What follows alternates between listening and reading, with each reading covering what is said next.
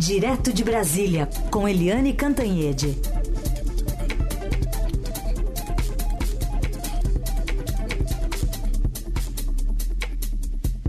Bom dia, Eliane, como vai? Bom dia, Carolina. Bom dia, ouvintes. Bom, poucos dias antes da esperada confirmação da aliança do Centrão com o candidato à presidência pelo PSDB, o Geraldo Alckmin, os dois lados negociam pontos do programa de governo e quem será o candidato a vice-presidente. Aliás, está com tudo aí o nome de Josué Gomes. Será que ele vai ou não vai para o lado de Alckmin e do Blocão? O que, que isso significa para o candidato tucano, Eliane? Pois é, né, é, Carolina? Quando o Centrão fez aquela reunião toda e anunciou apoio ao Geraldo Alckmin do PSDB, veio junto nesse pacote a decisão conjunta deles de que o candidato a vice seria do PR e seria justamente o Josué Gomes da Silva, de Minas Gerais, filho do Zé Alencar, que foi vice do Lula.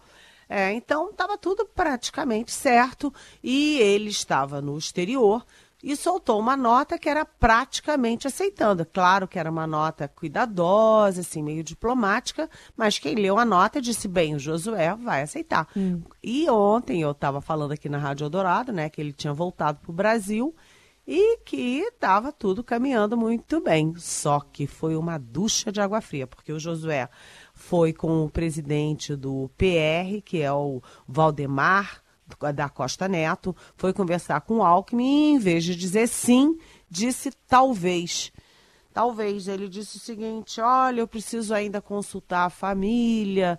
Olha, Alckmin, você está liberado. Se tiver outro nome, pode escolher. Tal. Só que, em vez de consultar exatamente a família, o Josué Gomes da Silva foi consultar, foi o PT. Ele se encontrou ou ontem à noite, ou vai se encontrar hoje ainda com o Fernando Pimentel, que é do PT, é o governador de Minas, e que vai convidá-lo para ser vice mas não vice a, da presidência da República, mas sim vice ao governo de Minas, porque o Pimentel é candidato à reeleição. Outra hipótese é do uh, Lula repetir aquela dobradinha de 2002, 2006, com ele, naquela época, o vice dele, nos dois casos, foi o, o Zé Alencar, hum. que é pai do uh, Josué. Então, agora, em vez de Zé Alencar, seria o Josué Gomes da Silva, filho dele. Então, há uma pressão e uma contrapressão que tem um fundo é, psicológico e emocional muito forte, porque o PT diz, poxa, é, você, seu pai foi oito anos vice do Lula, os dois eram muito amigos, a família é muito ligada à família do Lula, e agora você vai, abandona o barco e vai ser vice do, do Alckmin.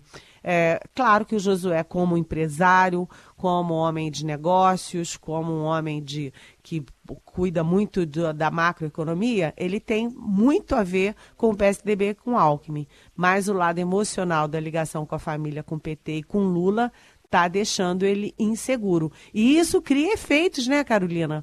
Porque aí o PR não sabe o que fazer, o Centrão vai dizer: ah, se não é o Josué, Agora cada um dos partidos vai querer lançar um nome. É, isso cria um, vamos dizer, mais aí uma uma refrega na candidatura do Alckmin, que estava feliz da vida com a hipótese de ser o Josué, mas agora isso está em suspenso.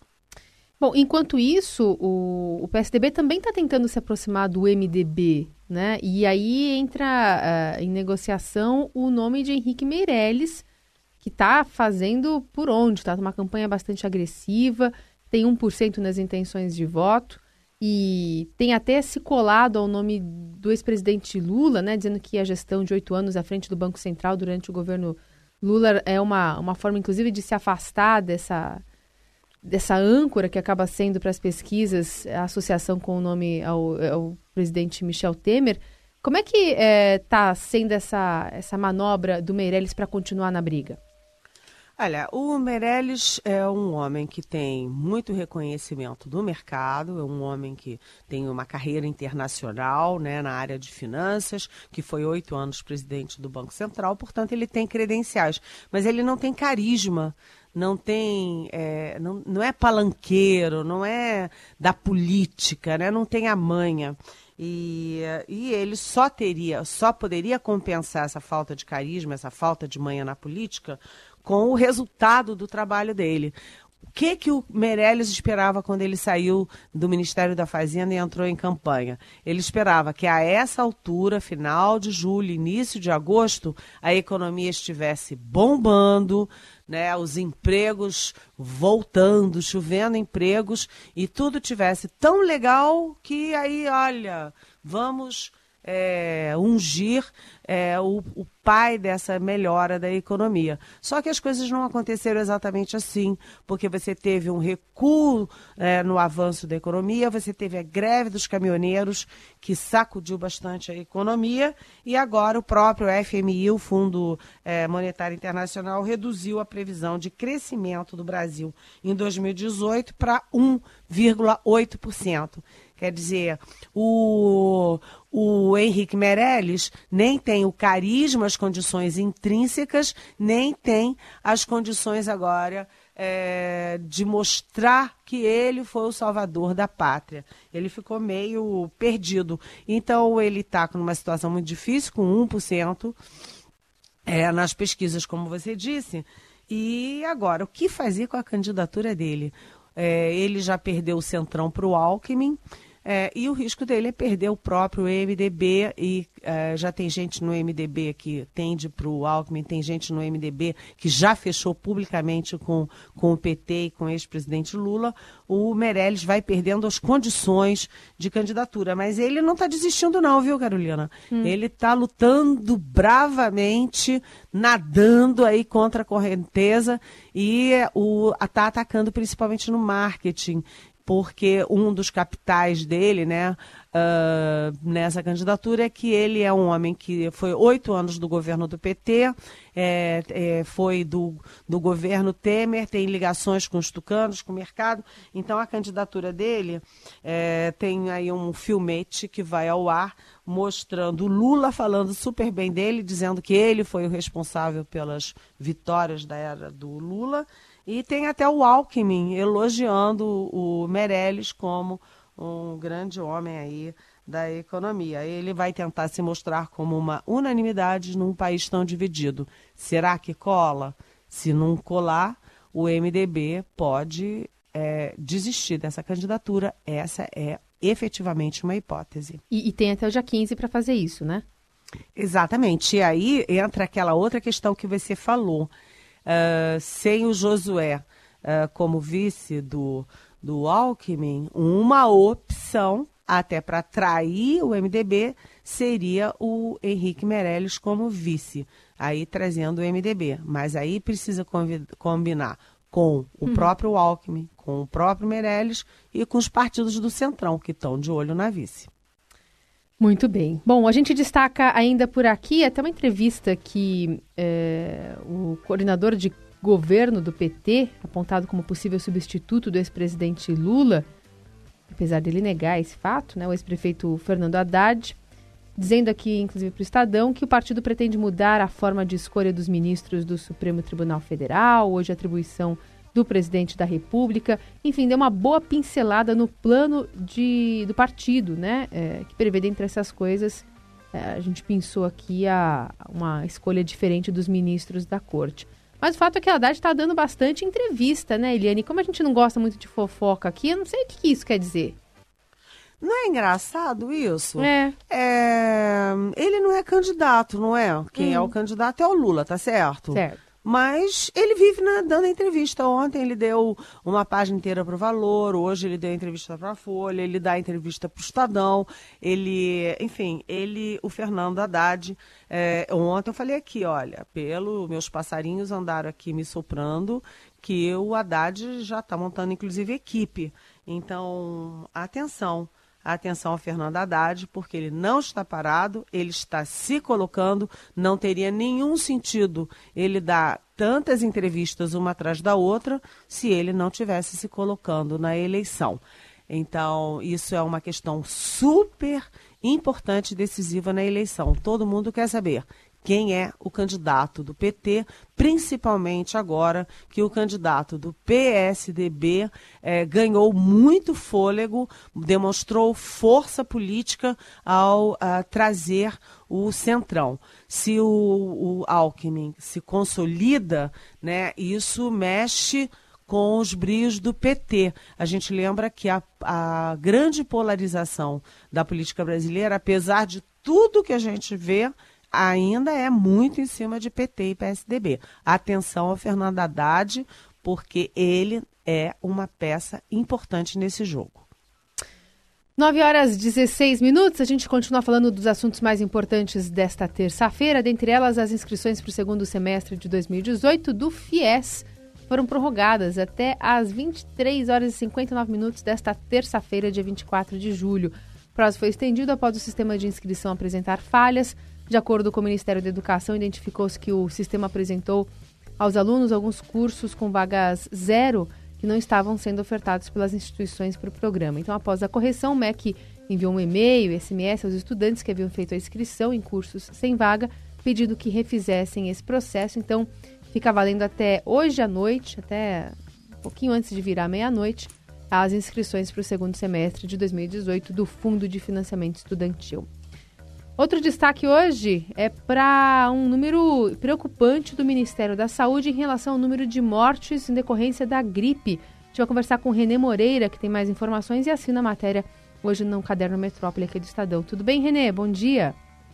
Oi, bom dia, tudo bem? Você, tudo bem, ouvintes? É isso mesmo, a, a gripe está cada vez mais preocupante, os números vão subindo, viu? Então, o que a gente traz hoje é essa matéria no Jornal Estado de São Paulo é, triplicou aí o número de vítimas, é, os números computados até 14 de julho, e segundo o Ministério da Saúde, está grave, viu? É, o número está subindo é, mais de 60%, quase 70% o número de óbitos, né? Isso, total de óbitos subiu 68% em, em relação ao ano todo de 2017. Uhum. E, e, o que a gente nota, até mesmo nas ruas, no dia a dia, a situação é grave. O pessoal muito gripado, muito, muito atrás de, de atendimento, isso agora com, com esse aumento do H1N1. Tem alguns dados, inclusive, que infelizmente não, não, não deu para a gente ter muita coisa, e, e no, principalmente no interior de São Paulo inteiro, que atende muitos casos, não foi possível relatar tudo. Mas eu vou te dar um exemplo, por exemplo, em Bauru, numa unidade, numa UPA, unidade de pronto atendimento, no mês passado foram mais de mil atendimentos a mais em relação ao mês anterior, uhum. com relação ao pessoal com gripe, né? Entendi. É, o pessoal começou a ter mais gripe, e eu conversei com as autoridades de saúde lá, e eles falam que um dos motivos principais é o tempo seco, a falta de chuva, né? É um dos motivos que levam a isso. Aí eles estão orientando o pessoal a se hidratar cada vez mais, né? E evitar lavar sempre as mãos quando estiver em, em grandes movimentações, principalmente, está lavando a mão para evitar o contágio. É, e o estado de São Paulo tem o pior número, né? Aliás, é, esses dados do Ministério mostram que 839 vítimas até 14 de julho, é, considerando mais agressivo o tipo H1N1 do vírus, que mais circula no país. E lembrando também, né, Renê, que a vacinação previne justamente esses é, essas cepas, o HN1 e o H3N2, que são os mais preocupantes, segundo o Ministério, né? Isso mesmo. A vacina, segundo as autoridades de saúde aí, é o grande, é a grande saída para conter o avanço da doença da gripe, né? Apesar Oi. do pessoal ainda, há uma parcela que ainda está meio reticente com relação à vacina. Oi, Eliane, pode da falar. Gripe, de que não protege, mas o, o pessoal que lida com isso o, o, os especialistas garantem que, que ela faz efeito sim e que o pessoal deve tomar, deve tomar a vacina. A, a cobertura, apesar do, do, do, país estar atingindo a, a, meta, ela não é homogênea. Então, você tem algumas regiões que ainda não, não vacinou o suficiente. O uhum. ideal é que o pessoal se vacine sim. E o que a gente tem de informação é que a vacina sim, ela faz efeito e ela protege. Oi, Renê, bom dia. Aqui é Eliane de Brasília, aliás, gripada. eu voltei agora da praia, estou gripada. Mas uh, a minha dúvida é essa: é esse aumento todo é, inclui pessoas que foram vacinadas ou todas essas pessoas que estão procurando os postos, que estão com gripe, que estão morrendo, não chegaram a ser vacinadas? Porque eu fiquei com a impressão de que com, com esse aumento todo, os vírus podem estar se tornando cada vez mais, é, vamos dizer assim, imunes à vacina. Será que não?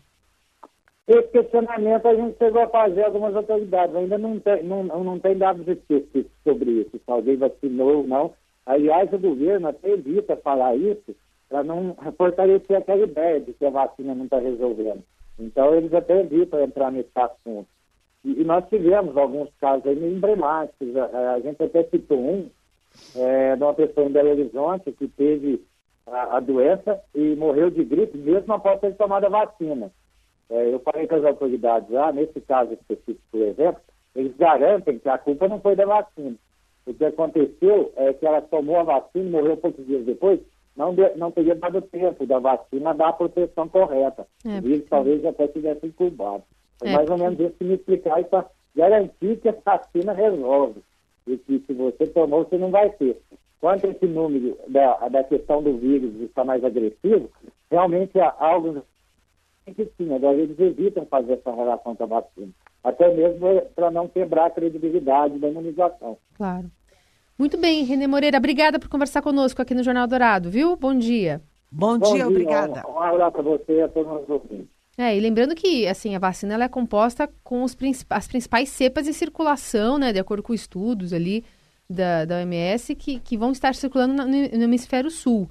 Mas às vezes não pegam todos os, as cepas que estão, né, os vírus circulando por aqui, e alguma delas pode furar a barreira. De qualquer forma, a única forma que a gente conhece mais segura para evitar a gripe ainda é a, é a vacinação, e o que a gente tem visto nos últimos anos até é um descrédito em relação à população e algumas doenças voltando a circular aqui no, no nosso convívio. Bom, tem um monte de pergunta para Eliane, eu vou começar a fazer algumas agora, para a gente tentar responder a maior parte delas. Bom, tem muita gente falando sobre o empresário é, Josué Gomes. Tem uma pergunta aqui é, da, do Jairo Fukuda. Ele fala assim: esse empresário desconhecido até ontem está com a corda toda, Eliane. Agora, por que esse Josué, quando se lançou ao Senado, usou o sobrenome Alencar e agora está preferindo o Gomes? Tem uma explicação conjuntural para isso e ainda tem chance dele ser o vice do Lula? E que bom que você voltou, diz o Jairo de Betim, Minas Gerais. Oi, Jairo. Bom dia, bem-vindo. Olha, na verdade, o Josué não é muito desconhecido, não. Ele pode ser muito desconhecido da grande massa, mas o Josué é um dos maiores empresários do país. Ele pegou a Coteminas, que já era muito importante na época do pai dele, o Zé Alencar, e transformou numa potência, né? Com, inclusive com muitos pontos é, no exterior, quer dizer, uma, é uma multinacional hoje. É, além disso, ele é um homem que é, tem muitos vínculos na política, tanto com o PSDB, pela, pela enfim, pelo, pela trajetória de empresário dele, de, de, de homem muito preocupado com a macroeconomia, com o equilíbrio fiscal e tal. E ele é muito ligado também ao PT a partir do momento em que o pai dele, o Zé Alencar, aliás, sobre o qual eu escrevi um livro, Zé Alencar Amor à Vida, é, se tornou o vice do Lula e não apenas isso, muito amigo do Lula. Então ele não é tão desconhecido, não. Agora, o que está pesando é, é ser vice do Alckmin ou ser vice do PT né? É, vai para lá ou vai para cá. Ele estava praticamente é, já fechado com a ideia de ser vice do Alckmin, mas a pressão psicológica e emocional está muito forte. Agora, por que o sobrenome? Porque o Josué, do ponto de vista político, é muito conhecido por ser filho do Zé Alencar. Só que o Zé Alencar, é, o Alencar não era um, o sobrenome, era o nome dele, José Alencar Gomes da Silva. E o Josué não tem Alencar no nome, o Josué é Josué Gomes da Silva. Ele está voltando ao nome de batismo. Muito bem. Tem mais pergunta aqui uh, da ouvinte Júlia Romeno, que fala: todo mundo está falando só em vice agora, e eu queria saber da Eliane o seguinte: o eleitorado terá o refinamento de identificar quais partidos estão usando as mulheres como broche nas composições? Em São Paulo, pelo menos, estamos vendo isso. Na escala nacional, de forma marqueteira também. O que você acha? Oi, Júlia. É exatamente isso. Você sabe que eu adorei a sua expressão, broche, né? Um enfeitinho. É, a legislação cria cotas para as candidaturas femininas. E, tradicionalmente, os partidos põem lá uma cota feminina, mas não dão espaço para nada, é só para constar. Né? E dessa vez há uma decisão é, já a nível de tribunal de que, além das cotas, os partidos têm que dar o correspondente de 20% também em financiamento de campanha e tempo de televisão. Isso é uma decisão já tomada por tribunais superiores, para que as mulheres deixem de ser só o broche e passem a participar é, ativamente das campanhas. Mas olha, cá para nós, os homens sempre dão um jeitinho de botar só a mulher só para tirar foto ali e enfeitar mas quem manda na estrutura de todos os partidos é, são os homens. Você tem raras mulheres, por exemplo, candidatas à presidência. Tem a Marina Silva na rede, tem, eu acho que o nome dela é Vera, do PSTU. É, mas é, a gente vê que as mulheres ainda estão muito, vamos dizer assim, acessórias na política. Eu gostaria de ter mais mulheres firmes, fortes na política. Tem duas perguntas em uma aqui, do Claudinei Junqueira e da Elizabeth de Tabuão. Ela, a, a, o Claudinei fala, no Roda Viva, o Alckmin negou que vai voltar atrás na contribuição sindical. Será mesmo? Já começou errado como todos, segundo ele. E a Elizabeth fala da contradição também das declarações do Alckmin, que era a favor da reforma trabalhista e depois passou a admitir a possibilidade de definir esse acordo de, por interesses com Paulinho da Força e novas formas de financiamento para os sindicatos. O que você pode dizer sobre isso, Eliane? Oi, Claudinei. Oi, Elizabeth. É, as pessoas trabalham com prioridades. A prioridade do Alckmin nesse momento é fechar esse grande acordo com o Centrão para demonstrar força política e para ter, ter, ter exército nas campanhas, nas campanhas nos estados todos, por exemplo, é, os vereadores empenhados, prefeitos, é, deputados estaduais, federais e tal. Então a prioridade dele é essa. Mas o Alckmin é, sempre disse que é a favor da reforma trabalhista e ontem no Roda Viva ele foi muito claro. Diz que não há hipótese de voltar o imposto sindical. O que é possível é que ele tenha negociado aí com solidariedade, porque o Paulinho é, da Força não vai poder dizer para os filiados dele lá da Força Sindical de que fechou um acordo com o Alckmin sem ter, sem ter nada em troca para os trabalhadores, é, para o pessoal da Força. O que ele pode ter negociado, isso eu não sei, mas o que é razoável de supor é que pode ter aí algumas nuances de não deixar os sindicatos e as centrais morrerem à míngua. Mas o Alckmin foi claro antes, durante e ontem à noite claríssimo de que não há hipótese de voltar o imposto sindical. Agora nós ficaremos atentos, porque se ele fizer o contrário, você já imaginou? Ah, eu acho que político faz negociação com os seus aliados, mas político não dá ponta, é, murro em ponta de faca, nem, é, nem vai de encontro, vai contra os seus eleitores. Agora 9h29. O caminho do bem. A boa do dia. A boa do dia. O caminho do bem. Felicidade é viver na sua companhia Felicidade é Olha que bacana essa nota, ô Eliane. Na Índia, as crianças que estudam em escolas públicas voltaram das férias e descobriram que uma nova disciplina integra a grade curricular, que é a aula de felicidade. Está até no Estadão de hoje esse destaque. A medida contrasta com o sistema rígido de educação, criticado por exigir a memorização de conteúdos e por gerar estresse na infância. A ideia do governo é trazer bem-estar aos alunos. Segundo o jornal The Washington Post, o ministro da Educação da Índia afirmou que o país, até o momento, havia priorizado a formação de bons profissionais, mas não necessariamente de bons cidadãos. De acordo com ele, as aulas de felicidade ocuparão os primeiros 30 minutos do dia dos alunos e durante esse tempo as crianças não poderão abrir nenhum livro, pois as atividades devem ser lúdicas e relaxantes. Entre as atividades estão aulas de ética, meditação, yoga e música. Bom, né? Muito legal, sabe por quê? Porque o, a melhor educação é aquela que proporciona ao aluno a, a, o, a autoestima, a capacidade de reagir bem às situações difíceis, a capacidade de aprender. Né? O importante não é você memorizar e decorar tudo, é você ter a capacidade de compreender, a capacidade de aprender o maior número possível de informações para ao longo da sua vida. Né? Não adianta só você decorar é, as capitais dos países do mundo inteiro. É importante você é, gostar de cozinhar, você gostar de entender como é que são os países, as culturas dos outros países. Tudo isso é aula de felicidade. É o ser humano é, tentando ser feliz e fazer os outros felizes. Eu amei isso. Muito Adorei. Bom, muito bom mesmo. Fica aí com uma boa do dia, então, desta terça-feira, no meio de tantas notícias políticas e outras nem tão boas, né? Mas, enfim, que estamos aqui no, no, nosso noticiário. E assim a gente vai encerrando o jornal de hoje e agradecendo a participação da Eliane, que volta amanhã aqui no Jornal Dourado. Valeu, Eliane! Beijão, Carolina, beijão, ouvintes.